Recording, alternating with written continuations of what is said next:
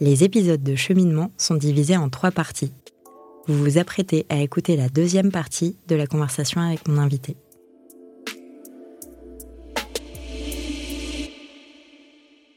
Anne-Charlotte, on était en train, euh, on était dans le vif du sujet. Dans ton podcast, t'as pas peur de dire les choses telles qu'elles sont. Et concernant la vie professionnelle, tu dis qu'après la maternité, plus rien ne sera jamais pareil. Qu'est-ce que tu entendais par ça?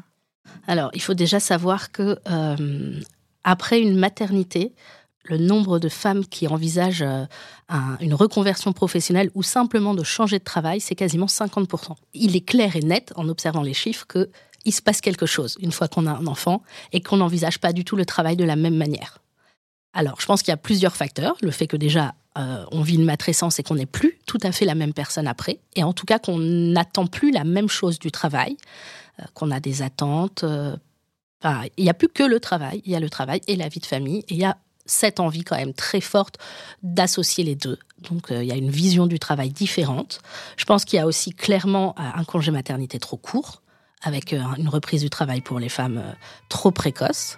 Et euh, ce qui, n'aide pas à la transition, il n'y a aucune préparation pour le retour au travail.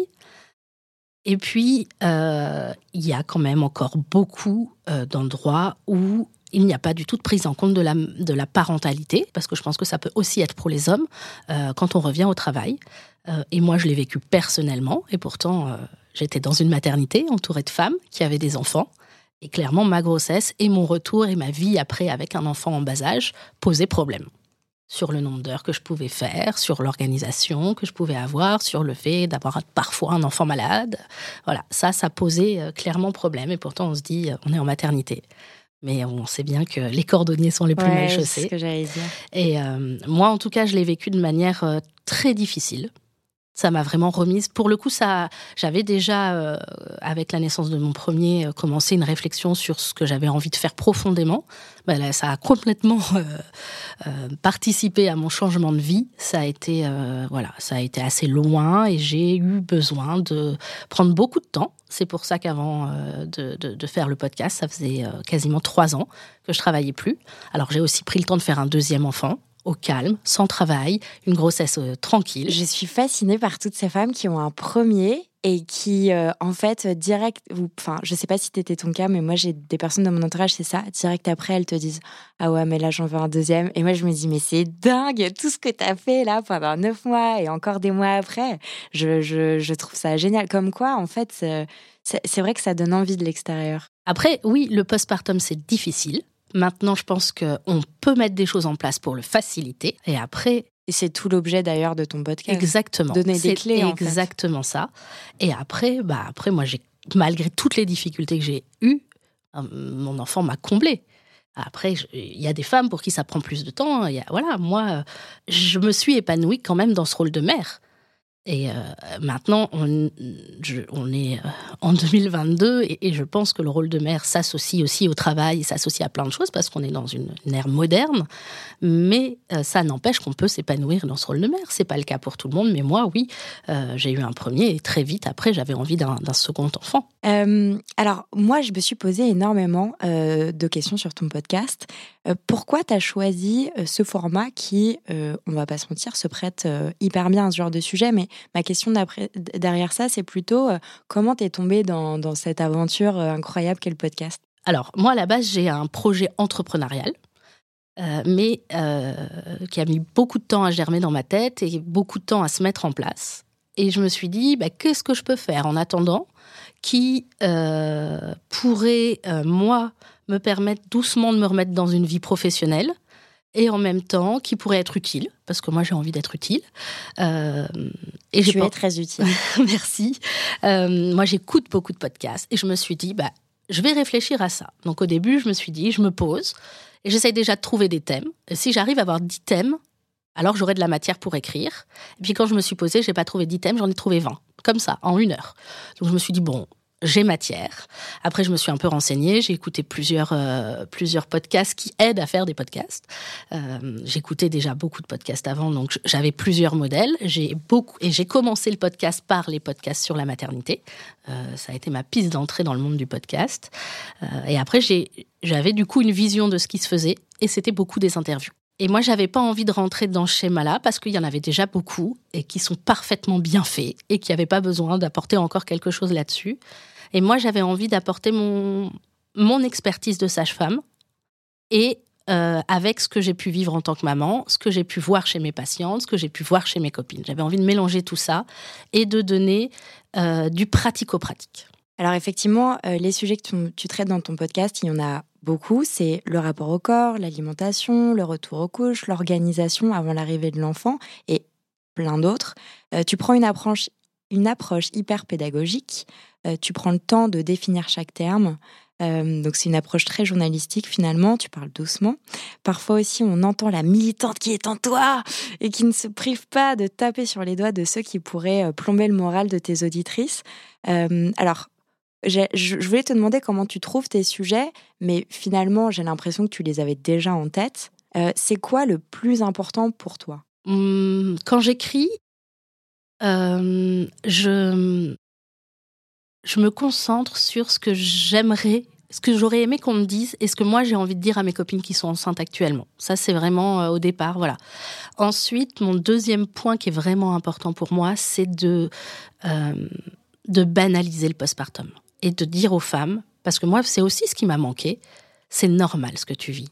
C'est comme ça. Et non, euh, c'est pas euh, le ventre plat après trois semaines, c'est pas euh, d'être coiffé, et maquillé. Culpabilises beaucoup, et ça, c'est vrai que ça fait du bien parce que quand on l'écoute, enfin, moi, j'avais vraiment l'impression que tu me parlais et que tu me coachais en fait, alors qu'en plus, je ne suis même pas enceinte, mais ça, m'a fait énormément de bien.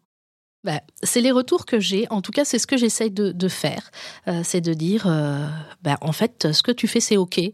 Et euh, du moment que tu, tu, tu, es avec une intention de bien faire, tu vas bien faire. Après, euh, c'est bien de s'informer, ça aide aussi. Et puis, bah, des erreurs, on en fait tous, et on apprend de ces erreurs, et on fait différemment après.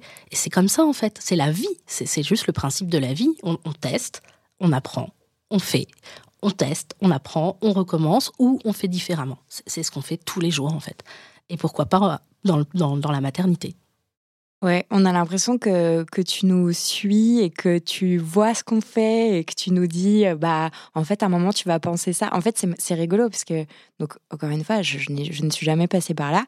Puis tu disais un truc, ça me faisait penser à un autre truc et tu disais, et là, tu vas penser ça. Je te là, oui, comment tu sais euh, Si tu as un épisode à recommander, ce serait lequel et pourquoi? Mmh ah, C'est la question un peu compliquée. Je sais. Et t'as pas le droit de dire euh, les bandes annonces. Non, ah non, non, pas du tout. Bah, non, surtout pas. Euh, en fait, j'ai plutôt envie d'en citer deux. Il y en a deux vraiment qui me tiennent à cœur. Il y a préparer son postpartum. Euh, parce que je pense, moi personnellement, pour mon premier postpartum, je l'ai pas du tout fait. Pour mon deuxième, je l'ai fait un peu, mais clairement pas assez. Et si jamais j'ai un troisième postpartum, je ferai encore les choses différemment. donc celui-là. Euh, pour moi, c'est le numéro un. Et après le numéro deux, ce serait le lien d'attachement, parce que c'est vraiment la base de la relation, euh, que c'est quelque chose dont on parle très peu euh, et qui est un sujet passionnant. Et qu'on se rend compte que la nature fait en sorte qu'on s'attache à notre enfant et qu'il y a plein de choses qui nous viennent déjà de la préhistoire, en fait, et que c'est passionnant de se dire que, bah, en fait, les choses qui se créent, euh, sont génétiquement euh, induites euh, pour, pour être faites, en fait. Donc, voilà, si je devais recommander, c'est ces deux épisodes pour moi qui sont les plus importants. Eh ben, je les recommande aussi. Alors, ma dernière question pour clôture cette deuxième partie, c'est que, donc, soit toi, toi, ça fait trois ans que tu n'es plus à l'hôpital c'est vrai que j'ai l'impression que c'est quand même assez rare d'avoir des personnes qui sont aussi soignantes que militantes. Tu as pris beaucoup de, de, hauteur, on le disait en fait avant, euh, sur ton métier. Euh, de, quoi tu t'es rendu compte en fait pendant ces trois ans? Alors, euh, j'ai pris beaucoup de hauteur sur mon métier, c'est plus que ça, parce que j'ai arrêté mon métier, j'ai raccroché, j'ai complètement mon mon métier de sage-femme. Je ne pratique plus en tant que sage-femme. Ça n'empêche que j'ai toujours mon savoir de sage-femme et les expériences que j'ai vécues. Mais euh, je me suis rendu compte, euh, moi j'ai fait de l'hospitalier, j'ai aussi fait euh, plusieurs étés de remplacement en libéral. donc j'ai un peu vu différentes facettes. J'ai aussi été cadre, donc j'ai vu vraiment différentes facettes du métier. J'ai fait de la structure privée, de la structure publique, de la petite maternité, de l'usine à bébé. Enfin, j'ai fait vraiment beaucoup de choses. Usine à bébé, c'est Ouais, ouais c'est parce que c'est vrai quand même. Hein. Enfin, il faut, faut dire les choses honnêtement. Euh, et il y a un moment où j'ai compris que moi, euh, en fait, ce qui m'animait dans le métier de sage-femme, c'est l'accompagnement. Et je ne trouvais plus euh, de sens dans mon travail. Je ne trouvais plus de place pour accompagner les gens vraiment. Et c'est là où j'ai pris ce recul et je me suis dit, bah, maintenant, je vais mettre en place et j'ai envie de faire des choses où j'ai les moyens d'accompagner les gens comme, comme j'ai envie et d'accompagner vraiment. Le cœur de ce que j'aime, c'est l'accompagnement. Et le cœur du métier de sage-femme à l'origine, c'est ça. Hein. Euh, les sages-femmes avant, euh, dans le temps, qui étaient à la maison, euh, elles venaient à la maison avant, elles, elles, donnaient les conseils pour préparer, elles étaient là à l'accouchement, elles étaient là après. Maintenant, on a de moins en moins cette possibilité et j'ai très peur pour l'avenir de la profession de sage-femme que je défendrai toujours parce que ça reste mon métier de cœur. J'ai très peur parce que euh, la politique à l'heure actuelle euh, n'est pas en faveur des hôpitaux déjà et n'est clairement pas, malgré tout le militantisme qu'il peut y avoir euh, dans ce sage-femme, la voix des sages-femmes n'est pas entendue. Les épisodes de cette saison de cheminement sont divisés en trois parties. Nous arrivons à la fin de la deuxième partie de cette conversation. Pour écouter la suite, rendez-vous dans l'épisode d'après. Et dans tous les cas, si ce podcast vous plaît, parlez-en à vos mères, vos amis, vos voisines, vos collègues, vos sœurs. Sachez que MedCheck Studio, qui produit ce podcast, propose d'autres podcasts qui parlent de santé des femmes. Pour les écouter, rendez-vous sur medcheck-studio.com.